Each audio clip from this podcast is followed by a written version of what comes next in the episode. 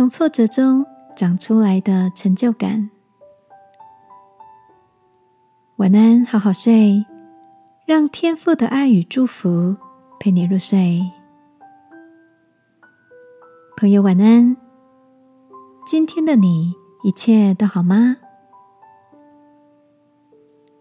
朋友丽燕最近成功的转换了职涯跑道，成为一位替唐氏症孩童服务的教保员。前几天，他跟我分享了最近的心情点滴。丽燕说，正值疫情期间，许多教保服务都透过网络视讯来进行。一开始，因为跟孩子们还很陌生，双方互动的很少。大部分的时间都是他一个人在镜头前唱独角戏。几天下来，他觉得压力越来越大，只好在心中祷告求主赐下智慧和力量。从第二个星期后，他说：“那些原本低头、没有眼神接触的孩子们，渐渐的愿意抬起头来看他了。”甚至对他设计的课程有了回应。有的孩子开心的跟着哼歌，有的孩子还站起身手足舞蹈。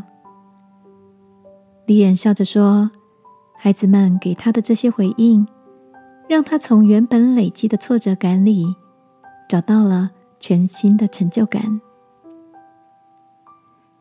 听着李眼的分享，我一边替他高兴着。一边想起了圣经的一句话：“从他丰满的恩典里，我们都领受了，而且恩上加恩。”亲爱的，你是不是也曾经尝试投入陌生的新挑战，在求好心切的压力下，不断累积着大大小小的挫折感？那些挫折。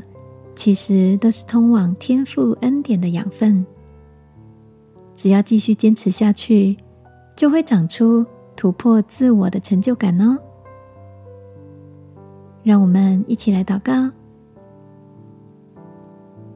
亲爱的天父，谢谢你的恩典，总是早已经为我预备好，使我的泪眼转为笑脸。祷告。奉耶稣基督的名，阿门。晚安，好好睡。祝福你在天父的恩典里欢喜。耶稣爱你，我也爱你。